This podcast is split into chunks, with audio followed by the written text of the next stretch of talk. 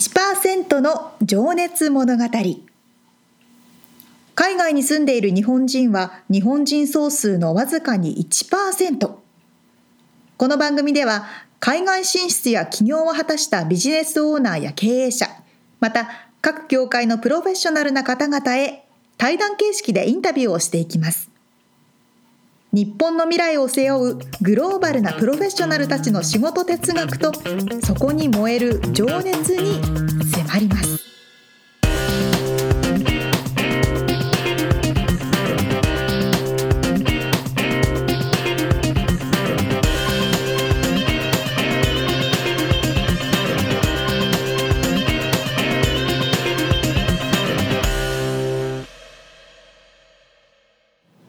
ちはこんにちは。1%の情熱物語第73回でございますおっす。おっすなんかね暑いね。暑いですね夏にやっとなりましたね、ロサンゼルスも、はい。ということで私たちもスタジオの窓全開ではい。風がまだね、気持ちいい。気持ちいいですねそう、クーラー入れなくてもなんとかいける。なんとかいけますよねクーラーついてます？みつさんの家あ、ついてない。ついてないですよあねの天井に回るあれ、シファーリングンみたいな、ううんん。やつそうなんですよねロサンゼルスの南の方トーランス周辺とかも、うんビーチ沿いはねそうね、特にね。特に冷房な最近ここ数年ちょっと暑いけどね。そうしかもなんか蒸し暑くないです？暑い。そう、湿気が増え湿た。気がね日本みたいになってきてるんじゃない？みたいなそう。まあ日本に比べると多分怒られるけどね。そうですよ。日本の夏はやばいでしょ。過酷ですよね今年なんかねあの梅雨っていうかなんか日照時間がめちゃくちゃ短いっていうニュースを聞いてえそうなんですか？の20日間ぐらい太陽が全く出なくて。へ梅雨でで明けたと思ったらクソ暑いみたいな。超大変。いやなんか昨日天気予報を見ていて、普通に日本34度とかなって、うんそうそう5度とかこの週末暑いみたいな。な。そうそうそう。ねいやもうね花火のね季節で羨ましいけどねそあの確かにね日本のあの花火を見に行く浴衣を着て、はい、下駄を履いてみたい汗ばんだなうなじでねあー そっちのねイメージね。いいな。あ確かにああいうこう情緒があるものは少ないですからね。そうなんですよ。四季がねほとんどないんで、ね、あそうそうそうそうそうそう。あ常になんかこうタンクトップ着てそれに上に何を羽織るか、ーまあ T シャツ短パンですよね。男 男性は。そうそう確かに確かに。そうそう。そんな感じで始めていきましょうかねねはい。はい。さあ今日からはまた新しい方のインタビューになりますが。はい。えー、今日からですね あのカイロプラクティックドクタおおーハリ漢方医へえってピンときますか？うん針。針治療っていうイメージです、うんえーまあ、女性のねドクターなんですけども、えー内田有紀さんという。内田有紀と聞いてピンときますか？きます。女 女優のね。そうね。同じ名前なんですけどね。まああのロサンゼルスで活躍してらっしゃる、えー内田有紀先生に話を伺ってます。はい、ではでは早速はい。第1回目を聞いていただきましょう。はいはい、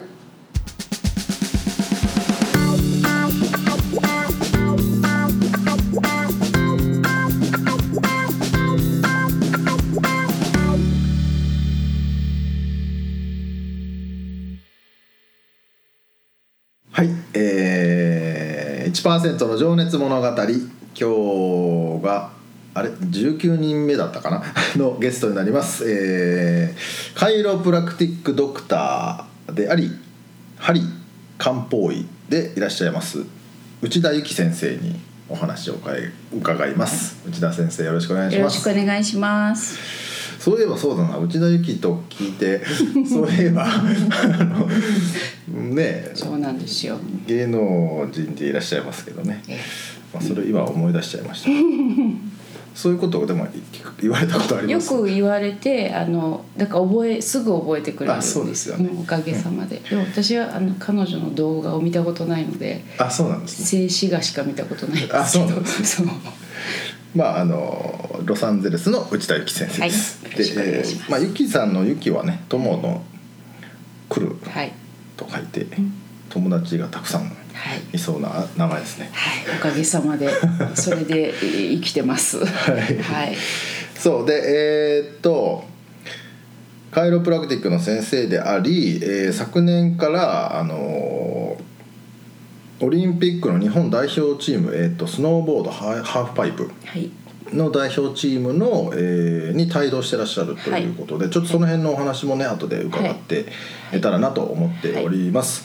でちょっと最初にあのまずは先生のお仕事内容、はい。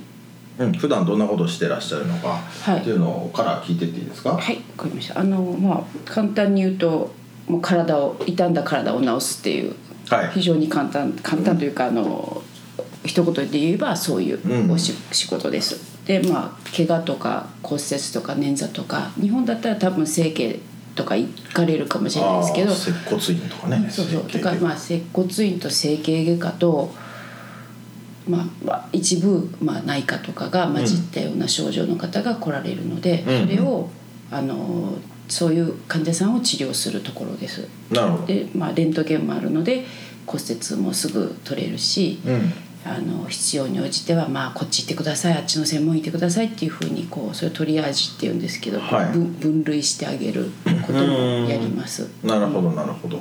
まあ僕も何回かね見ていただいたことがあって、めっちゃ痛かったのは愛情が深く刺さるのでそうですよね。めちゃくちゃ痛いって言ってるんですけど 痛いでしょって言って。あの直すために直すね、愛情と思って、すっきりするんですけどねその後は。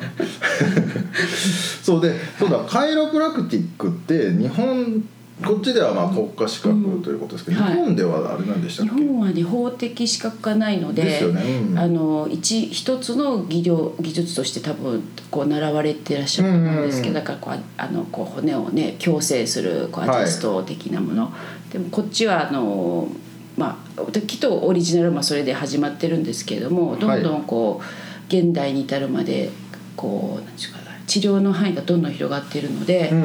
あの関節という関節は全部見るし、うん。うん、こうコンディショニングってき鍛える方、うん。やるのもカイロの先生やるし、うん。栄養学とか専門の人もいらっしゃるしレントゲンのこう X 線のこう診断専門の人もいらっしゃるし、うん。で結構広い範囲でカバーしてるんですよ。それが試験で全部出て、あのうん。じゃあ本当に広く。広く。だから手術をしない投薬をしないお医者さんっていう立場なので。なるほど。ドクターですもんね。そう。で整形外科の先生がもっとこう腫瘍とか手術とかに集中できる分野で、うん。私たちはその命に関わらないけど、まあ、日常生活に困るようなうん。分野を担当するってこう、うん。あのわ分かれているんですよ。なるほどね。そうか。じゃあメスを使わないドクターってことですね。だからひ一極集中しないように、過労死とかがないじゃないですか、うん。そしたら。だからあこれはこれだったらじゃあ整整形行ってじゃあやってくださいとか整形の先生がじゃあこっちでやってくださいっていうことがやっぱ出てくるので、うん。住み分けとこうか負荷の軽減というか、うん。それがすごくきっちりできてるんですよ。うん。それはアメリカが進んでるうんと思います。ってことなんです。かうんうんうん。であとそのスポーツ医医療というか、うん。もすごく進んでるイメージがあるんですけど、うん。そう思います。ううん。それはでもなんだろうな。どこら辺の観点で違うんですかね日本と。日本もすごい進んでるんですけど、すんあの技術的な面では、はい。システムがすごい進んでるなと思うのがうんかな、うんまあ、手術する時はする。じゃあ終わったらな何週間で治すとかうん。こう、なんかこうプログラムが出来上がってるんですよ。だからそれその間にこうじゃあ次はじゃあこっちは針の先生じゃあこっちは回路とかっていうふうにこう分担分けがすごくクリアなので、まあ、そこをやればいいだけと言えばいいだけなんですけど大きい組織の場合は。うん。だからこううんまあまあ、例えば今その大谷翔平選手が怪我したっていう時は、まあ、いろんなじゃあ分野のだと、うん、視点から見て。そうそうそうそう。それでベストその人がベストで戻れるようにっていうのが組み構築がうまいですようんねシステム体系化されてる。そうそうそうそうそれがすごい。なるほどなるほど。うん。そっかじゃあ普段は先生は、まあ患者さんの診療をそうです朝から。うん、朝からうんやっててその一般の、ね、普通の患者さんもぎっくり腰になったりとか、あの過労で出張が多い人も多いので、この地だったらうん。過労でもう潰れそうな人とか あの結構いらっしゃる。いらっしゃいます。あのいらっしゃいます。本当あの気の毒なぐらい。えだからこうえ機内で倒れて顎折ったとかね。なんかやっぱりいらっしゃるでしょ日本から出張できてと？いやもう国内だけでも。あそうですか。なんかこう疲労と脱水症状で転倒して顎折っちゃったとかああのまあい一般といってもまあビジネスマン主婦はい。主婦とって言ってて異国でこうやってるプレッシャーとかでストレス溜まってとかうんやっぱりそう精神的なものから来るのもあるのでうんうんそういう面もあるしもちろんスポーツしやってる人も愛好者も含めてはをこう直していくっていうのがうんメインです。いもう本当にじゃあ特にスポーツやってる人だけじゃなくてもう一般、うん全般、うん、もうむしろ本当いろんなケースがあるので。ちなみに今まで何あこれな何年目になるんでしたっここはい。ここは18年なんですよ18この場では。でライセンス取って20 20年ちょいぐらいです。うん。何人ぐらいの方を見てきたとかって。今ふと思ったんですけど。それは何人ぐらいだろう。何万人とかな年間でもそうですね。えーどんぐらいだろう。ちょっと今パッと計算できない。です算数できないから。た まあまあでも毎日。くさん見てきた見ましたたくさん。はい、たくさん見させていただいておかげであの私もたなんか学ぶことがすごく多いので。こうでもやっぱり体を見ると分かります？なんかいろんなこう筋肉の使い方とか、うん。癖癖があるのでやっぱあのそれはすごく分かりままあ推測はできますよね。うん。そうだから見させていただくおかげで分かるっていう感じなので、から患者さんが先生みたいな感じ私にとっては。いろんな意味で。患者さんが先生が教えてくれ体が教えてくれるっていうあか。あそう。だからすごくうん。触ると分かるんですか見ただけでえそあのまあまあ魔法使いじゃないからあれですけど まあ。しゃしゃべってあそうか。しゃべることと触ることと必ずこうあの体は触るんですけど、うん。そういうこう感覚とかそういうのもすごく大事なのあで適者っていうかねはあの筋肉張りがあるなとか。そうそうそうそう。いうのはずっとやってれば感覚としてうん。分かってくるので、うんうんでこの人は針が必要だなとかそうそう症状とか見ながら。マッサージが必要だなとか。なるほどね、そううん。じゃあそれとその昨年からナショナルチームにね、あの帯同していらっしゃるっていうことで、はい。その辺っていうのはでもどういう年間にいついつにうん、あの決まっまあうん。冬季、冬季の,、はい。あのスポーツだから、はい。今はオフなんですよ。オフで、うん。まあ、個人でみんな練習してて、うん。で12月からがワールドカップ始まるのでそこから3月いっぱいぐらいまでがシーズンでうん。っていう感じであの言われた時に行くっていう。それはど日本に行かれるんですか？いやこっち私は多分北米がほとんどだと思うので。ああそういうことか。うんじゃよもちろんヨーロッパとかあるけどそこは私はあそのチームが北米で練習とか合宿をするときに言われたら行くっ行くんですね。ていう感じこっちだとどこら辺ですか？カナダとか、えっとマンモスとかコロコロラドのカッパマウンテンとかあとは、えっとアスペンはあのまだ行ったことないですけどアスペンとかあとカナダ、そうですね、うん。うんカナダのねなんか有名ですもんね。そうですね。だからそれはもうあの、えっと私はこう、えっと外部のでオーダーされる人間なので、うん。あの決まってるんですよ。に日にちが日数が日数の制限があるからそれを、まあ、ヘッドコーチが上手にアレンジして、うん。そこにこう組み込まれるっていう感じ、うーん。もうそれは今年のスケジュールももう決まってる感じちょうど12月1月は出た出たので、はい、じゃあここは一応休診っていうかそうですねはいさせてもらってって感じなんですね。時は、まあね本当でも意義のあるお仕事というか、うんうん、どうねね。そうすごくすごくまあ、そういう意味で国を支えるっていうかね。サポートするっていうかそれ代表私ができることそれは、うん、もともとでもそういったことにご興味があったんですすかごくあって、うん。まあ、それはアメリカに来たこう31年前に遡るんですけど、はい。あのずっと運動はしてたので、うんあのでもで大学生になったら就職活動とか考えるじゃないですか。うんでもちょっとすごくすごく運動をやってた怪我も多かったからやっぱりこうその当時トレトレーナーっていうのがまだ職業として確立してなかったんですようん80年代の日本って。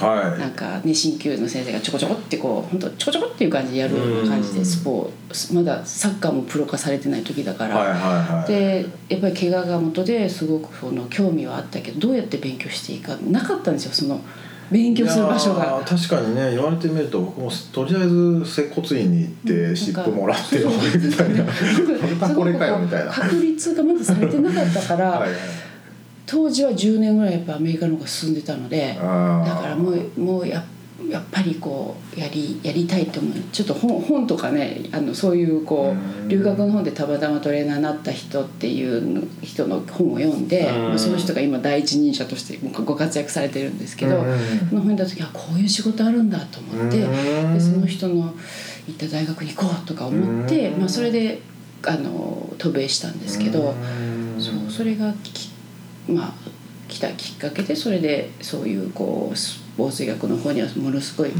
ん興味あったんですけど、うん。まあ、まだ日本選手が来る前だったので、うん。野茂とかも来る前だしああ野茂選手仮ねになその時なっても仕事がなかったんですよ。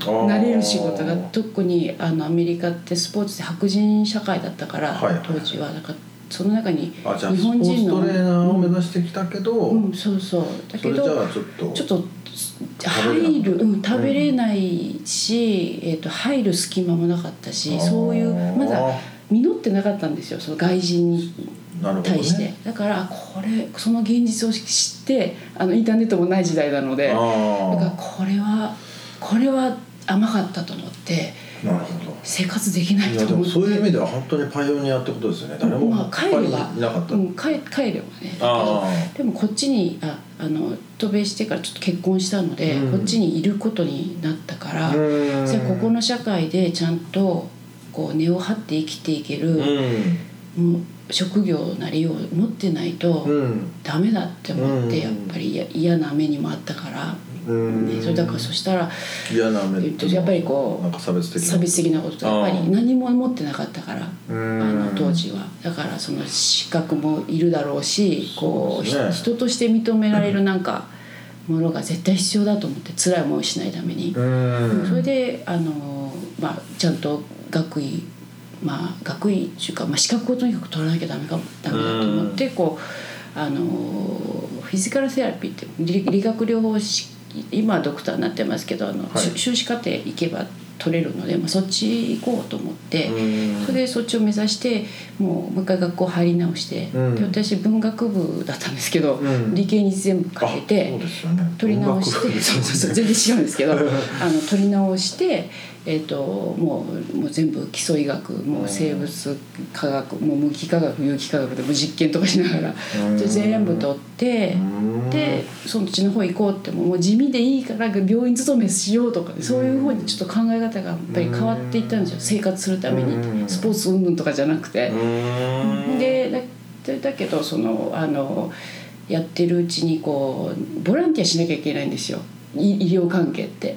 あその時間が必要なの500時間必要とか、それで適性もその時見るんですよ。お互いが、向いてるか向いてないか入ってダメって言われないように。はいはいはいでそれやってるうちにいやフィジカルセラピーってその時は、うん。あのお医者さんがあの「はいこれこれこれやってください」ってこう処方を出してそれを通りやるっていう時代だったんですよ、今は違うけど、うん。でそれをやってるしちょっとこれ私やりたいのと違うなと。自分が治療をしたかったから、言われたことをこうこうあのやるんじゃなくて、荷物を持ってとかそういうんじゃなくて、うんあのそれナースとはまた違う？違う違う、えっと、リハビリ担当の人。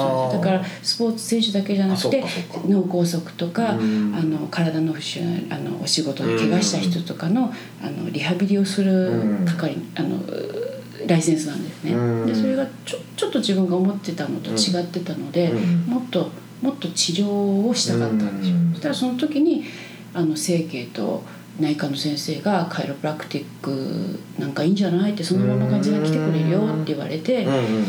何ですかそれみたいな。知らなかったからそう初めて知って何ですかそれみたいな感じでで。まあでも、うん。その当時ってカイロプラクティックという単語は日本でもう、うんあったかなかったかぐらいの時だと思うんですよ、私は知らなかったしなんかむしろうさんくさいみたいな思いがあったのではあみたいな感じだったんですけどそれのしライセンス持ってる先生に10人ぐらい会って、うん。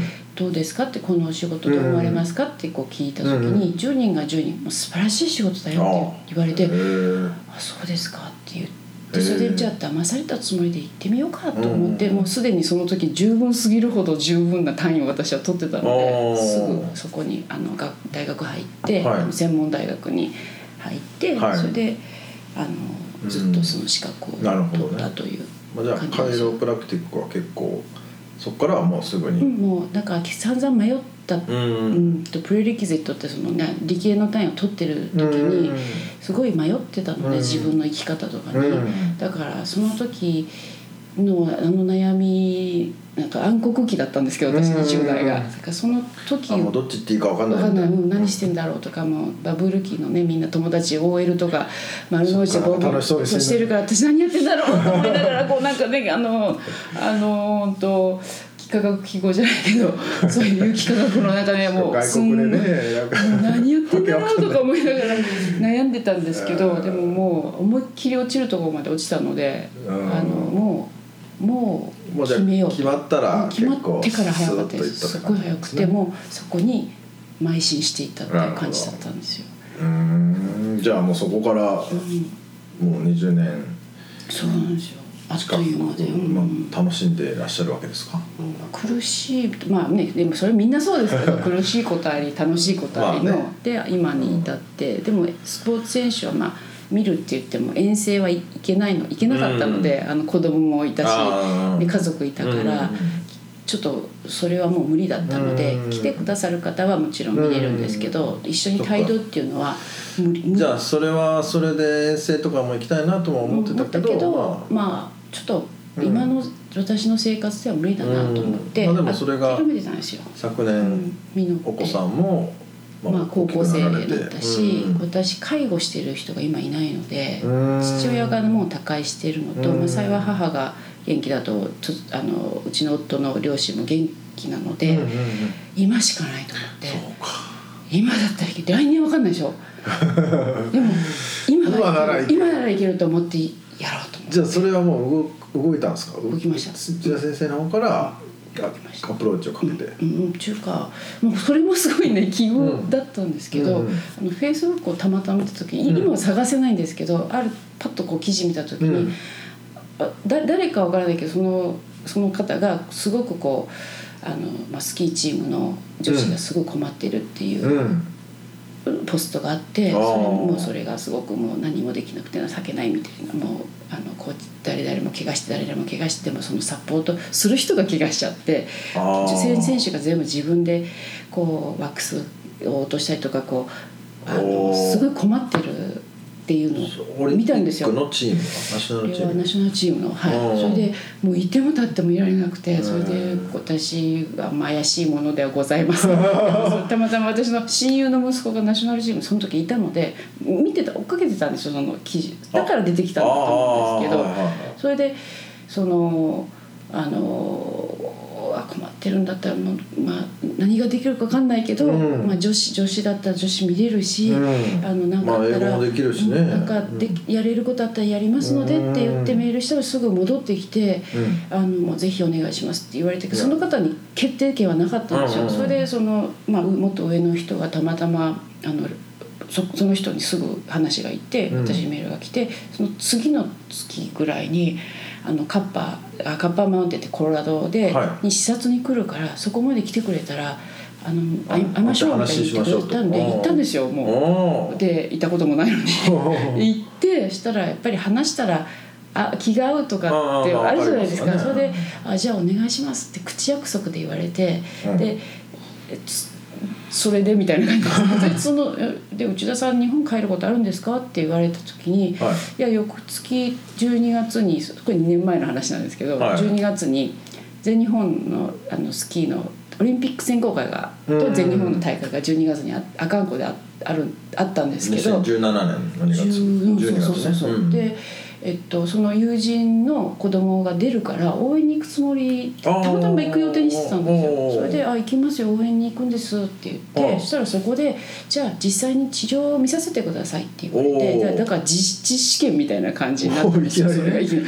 だからあ「分かりました」って治療道具持ってうん。行ってでまあ実際治療をさせてもらって、うん。でじゃあそれは女子のスキーチームだったんですね。うーんとその時あまあ行ってたのはみんな男子も女子もいましたけど、うん。あの実際治療したのはあの女子選手うん。見させてもらって、まあ、だだからその人はあのどういう治療するか見たかっただけなんですよ私が。うんそれをこうやってるとあの彼らが欲してたのと同じ治療あの欲してやってほしい治療を私がた,、まあ、たまたましたのでうん。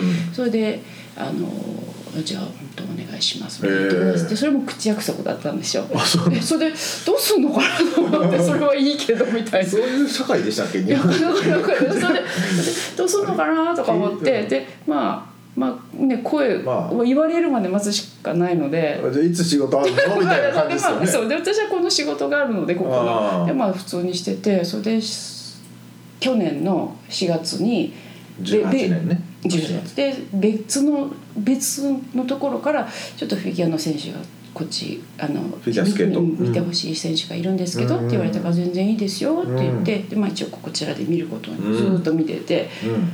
で去年の10月になった時にハーフパイプのうん。チームからお話いただいて、うん。であのああのすでにべあもちろん普通の通常で金さんを見てるのとキューギアの選手を見てるんですけど掛け持ちいいんですか？って言ったら「うん。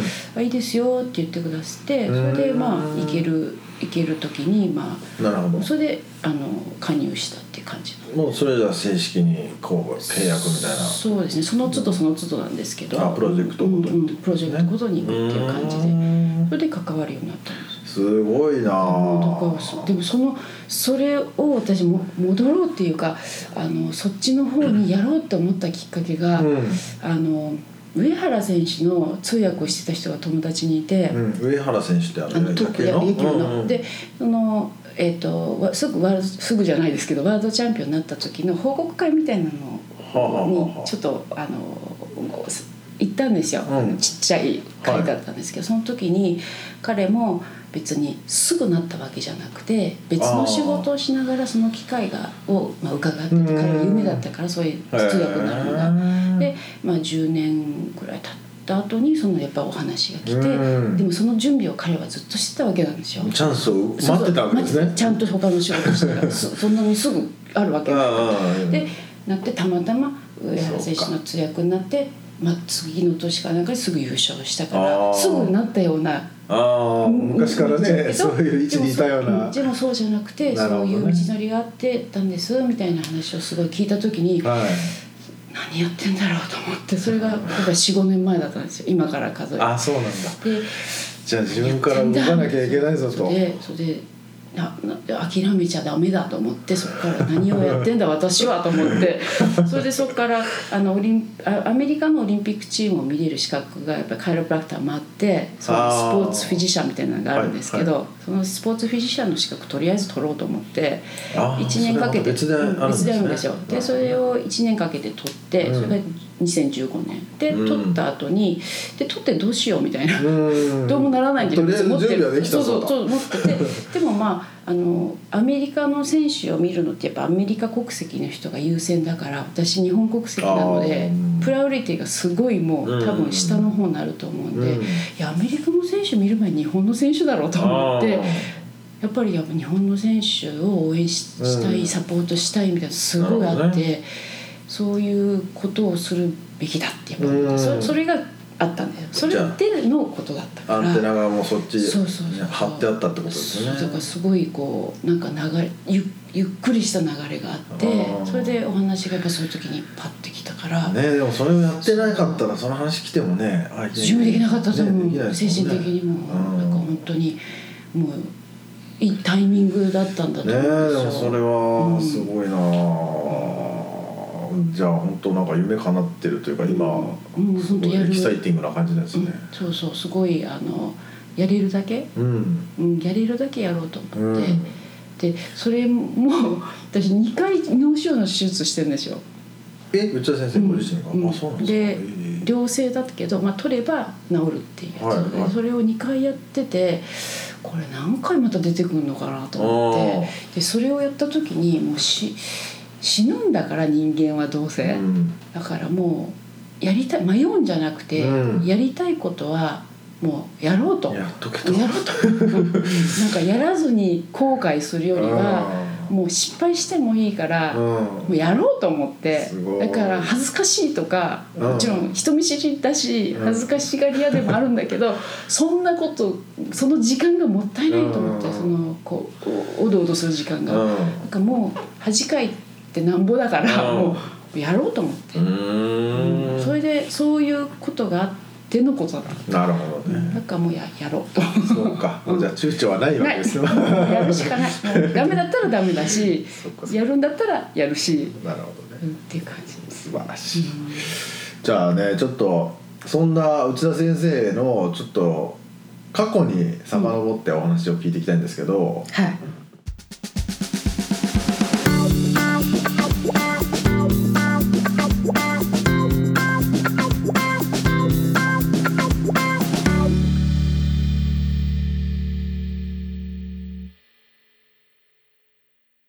初にあの代表のチームとコンタクトを取ったのが、うん、Facebook の投稿？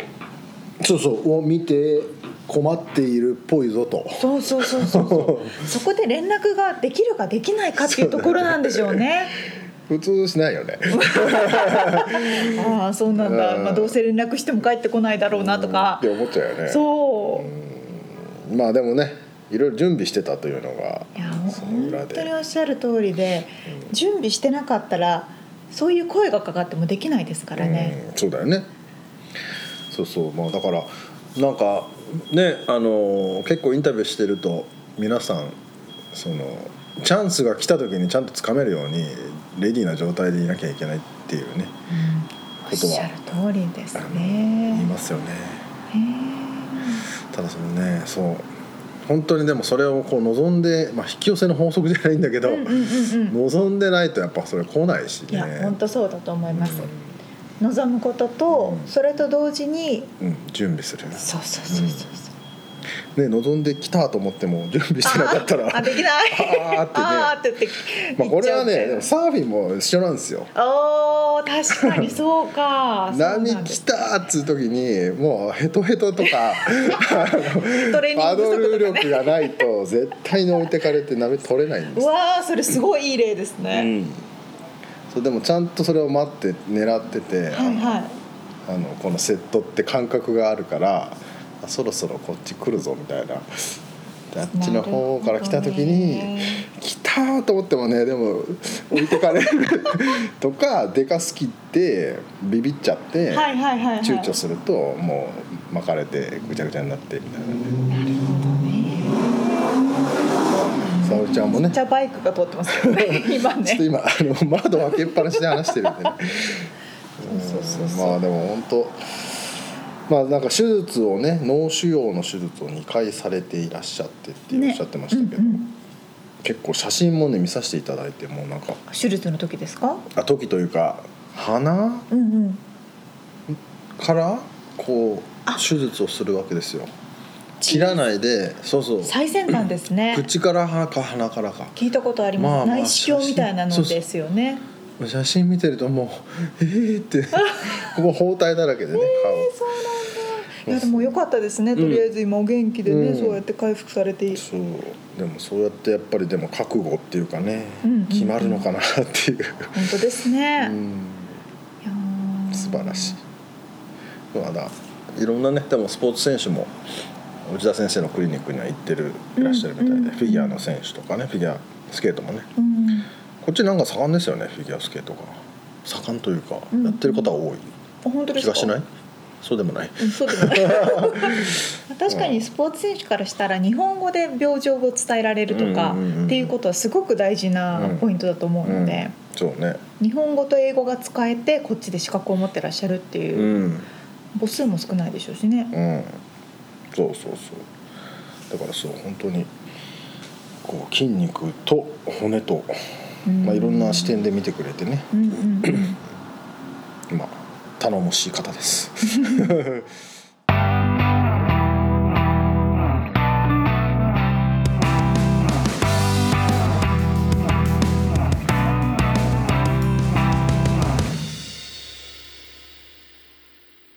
リアルアメリカ情報。イエスさあこのコーナーはビジネス情報生活情報をアメリカ・ロサンゼルスからお届けしてまいります。はい今回はですねうん。アリゾナ州に行ってきました。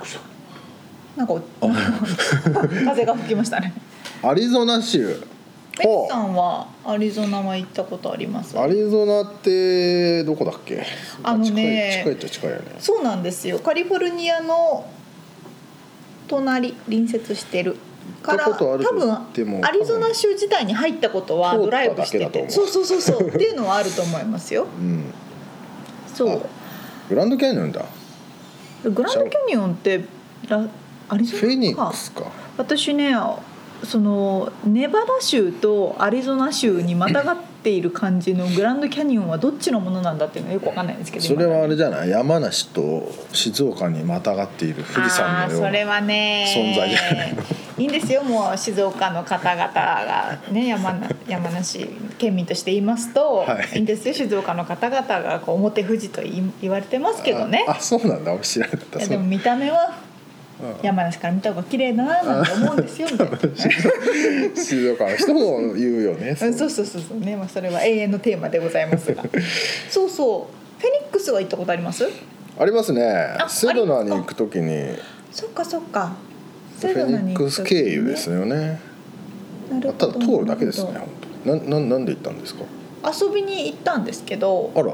なんか行ってみたいっていうので。フェニどこに？アリゾナに？アリゾナに、うんというのも彼私の彼は結構あの不動産とかが好きで、うんインベスト系の不動産を見に行くのが好きなんですね。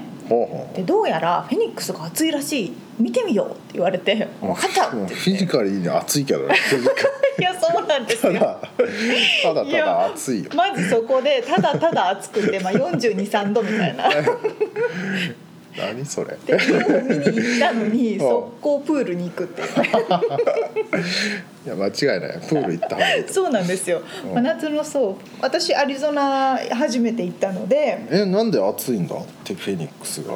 もう砂漠。不動産が。いやいやいや。あ不動産がね気温じゃなくてね。もうカリフォルニアがあも上がりすぎてしまっうて値段がですね、はいはいはい。どんどんどんどんネバダ州とか外にね。アリゾナ州とか外の方のうん、まあ、テキサスとかもね別ど。の州にそうです。移ってきていてなるほど。かといってすごく安いわけではなくて上がってはいるんですけどね。うん。というのでそのまずアリゾナ州はどこだっていう話さっきありましたけれども、うん。ロサンゼルスから行くと車で6時間半でした。そうね結構ね。結構かかりますね。ね。そうそう。6時間半というと大体上に北に6時間半行くとちょうどサンフランシスコ、なのでそれを右にまあ東にうん。6時間半行くと、アリゾナ州の州都であるフェニックスに着きますっていうような位置関係、まあ、大体6時間半同じ景色ですけどね。いやマジそれで。本当にそれで。あただアリゾナ州っていうと何を思い浮かべます？アリゾナ。サボテン。あでしょ？うん。すごく不思議なことに、うん同じ砂漠なんですよ。ずっと同じ砂漠を走ってるんですけど、アリゾナ州ですって看板が出たあ先から急にあの海の森で海の漁で使う森のは先みたいな形のサボテンえ何それ？こういうサボテン？とんがったやつ？とんがった。とんがったあの森付きで使うそ先っちょのこういうサボテンがいっぱい出てくるんですよ。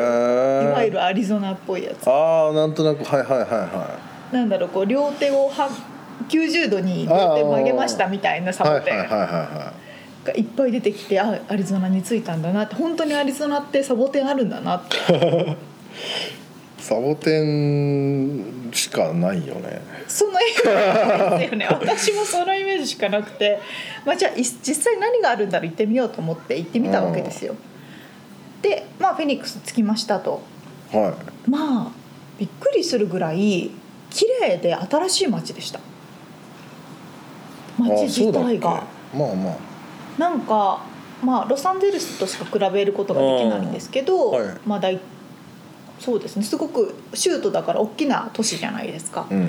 にもかかわらず全ての道路が綺麗に整備さああまあれているし、綺麗は綺麗だよね。うん、建物も新しいし街自体が全て新しくリモデルされてるような感じ。ああななるほどね。なんか行き渡ってるな。高速道路も綺麗だな。今気づいたけどセドナがあるかアリゾナは。あれ違う？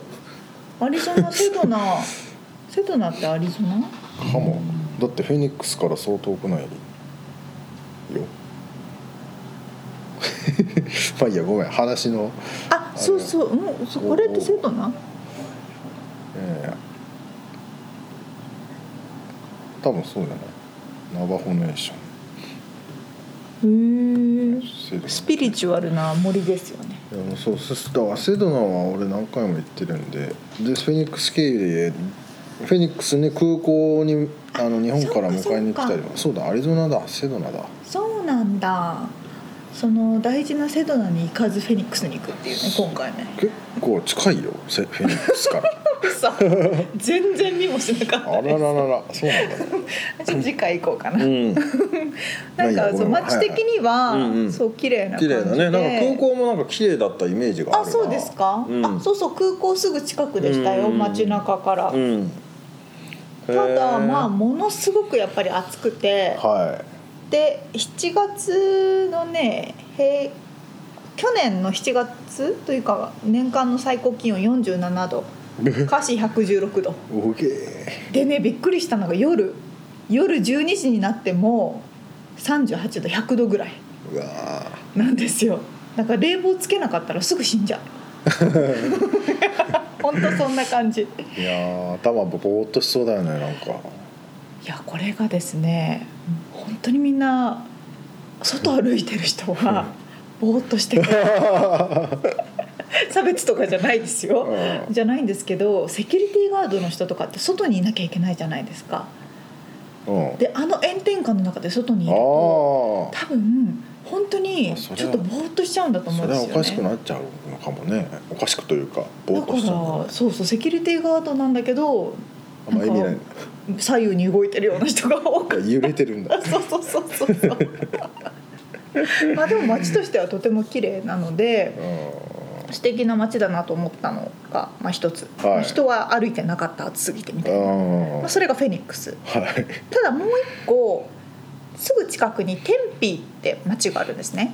TEMPE テンペってテンペって言うんですけど、ええ。テンピーって読むらしくて、テンピーはまあ綺麗でモダンな町でした、うん。アリゾナ州立大学のホームタウンで、うん。アリゾナ州立大学がすがある町なんですね、うん。なので学生がいっぱいいて、うん。おしゃれなバーとか、うんうん。モダンなアパートメントとかがたくさんあるんですよ。なるほどねまあそこは綺麗でおしゃれで素敵であここならちょっと住めるんじゃないかなみたいな。実際家はどうだったのその？家はですね、まあ値段的にはロサンゼルス周辺よりも2分半分。まあでかいんだろうな。敷地も。敷地も大きいですね、値段的にも日本円で言ったら、うんまあ、2,000万1,500万くらいで買えるようなお家はいっぱいありました、うんうんがまあ暑いですよっていう話でね。でまあえーっとですね数字で言いますとはい。実はアリゾナ州のフェニックスとあの近くにバカイっていう町があるんですけどその2つはうん。2017年から 2018年の1年間で最も早く成長しているアメリカの都市っていうふううに言われていてうん。でこれはアメリカの国勢調査センサスセンサスの数字で出てるんですけどうん最もファステストグロース。最も早く成長してる町なのでで人口が増えてるって意味なんですけどね。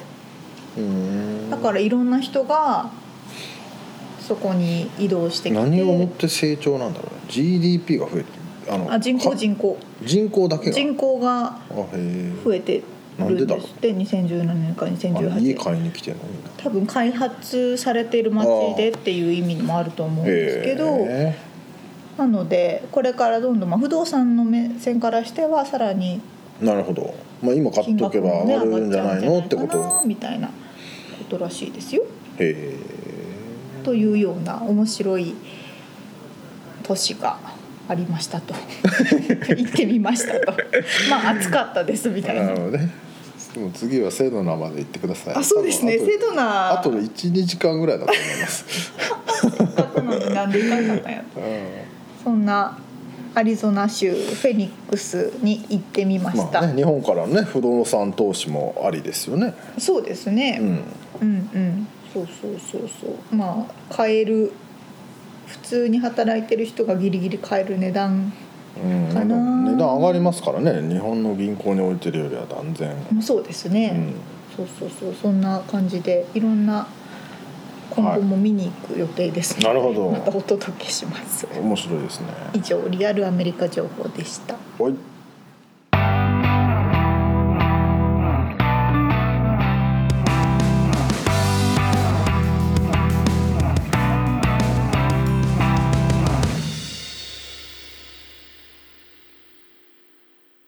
締めのコーナー質問のコーナーです。はい。えー、俺からじゃあ質問します。はーい。沙織ちゃんが好きなうん。ドラえもんの道具は何ですか？私ドラえもん大好きで全巻持ってて。あぶ単行本なんだ。単行本。ああそうそうそう 単行本なんです。テレビじゃないんですよ。むしろほとんどテレビの方は見たことないみたいなえー、全部単行本派だし派えでしたー、そうなんだ。えみつさんアニメ派？いや俺単行本持ってないと思う。あそうなんだ。ドラえもんに関してはね、へえ、読んだなよく。私はねスモールライト。あー。あちっちゃくして持ち運ぶってやつ？あ、うん、えなんだっ 違う。大きくするやつ。うんひ人とかをちっちゃくできるやつ。そうだよね。あそうそうそうそう。持ち運ぶの？人あれ違う。なんかでかいのでかいのものをちっちゃくして持ち運ぶためのもの。あ持ち運ぶためのものなの？なんかただただちっちゃくするだけなのかと。思った持ち運ぶまでの用途考えてなかっちっちゃたくして楽しむってこと？そうそうそう。いやあのし一つのシーンで 静香ちゃんがうん。ちっちゃくなってうん。リカちゃん人形のお家でお風呂に入るってシーンがあるんですよ。はいはい、でねそこで牛乳風呂っていうのをミルク風呂。そう静香ちゃんが作ってうんちっちゃくちっちゃいお風呂に熱々にした牛乳を入れてうん。ちっちゃくなって牛乳に風呂に入る。それは誰が入れてくれるの急に？あ自分で最初にやっといてからちっちゃくなるみたいな。それをずっとやりたくて 牛乳風呂をやってみたくて。あれ牛乳風呂って牛乳が入ってんの？本も当に。う牛乳ただの牛乳でなんか。気持ち悪くあねそうそうそうそれそれ母親にも言われました。やっぱ気持ち悪いのかな。すごいやりたい。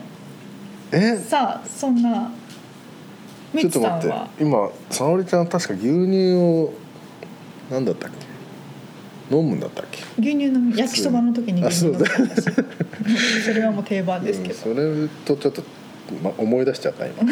まあいいや いや俺何もね今質問しながらね何も思い浮かばなくてね嘘。どこでもドアしか出てこない。嘘。他に他に。何があったっけあと。タケコプタまあタケコプターはね。ー4次元ポケッえ四次元ポケットは道具じゃないじゃん。いやそれはポケットのことあでしょれあれあれば何でもゲットできますからね。いやいやそうですけど。暗記パンとか覚えてますねこのパンを食べると全部暗記ができるみたいな。ああそんなのはいらないな。嘘。だって暗記したってしょうがねえじゃん。へえ テストにテストでいい点取れるみたいな。まあ確かにね。いやなんだろうね。どこでもドアとしか言えないね。質問を考えられたのに結局答えが思いつかなかったっていうね、はい。でもあれだよねタケコプターもだいぶ近いよねこの将来。そうですよ。だってドローンなんてほぼそんなようなもんですよね、ういやーそうですね。ん皆さんの好きな道具は何ですか？みつさんも考えといてください。さあさあはいはいはい。ということでですね。はい。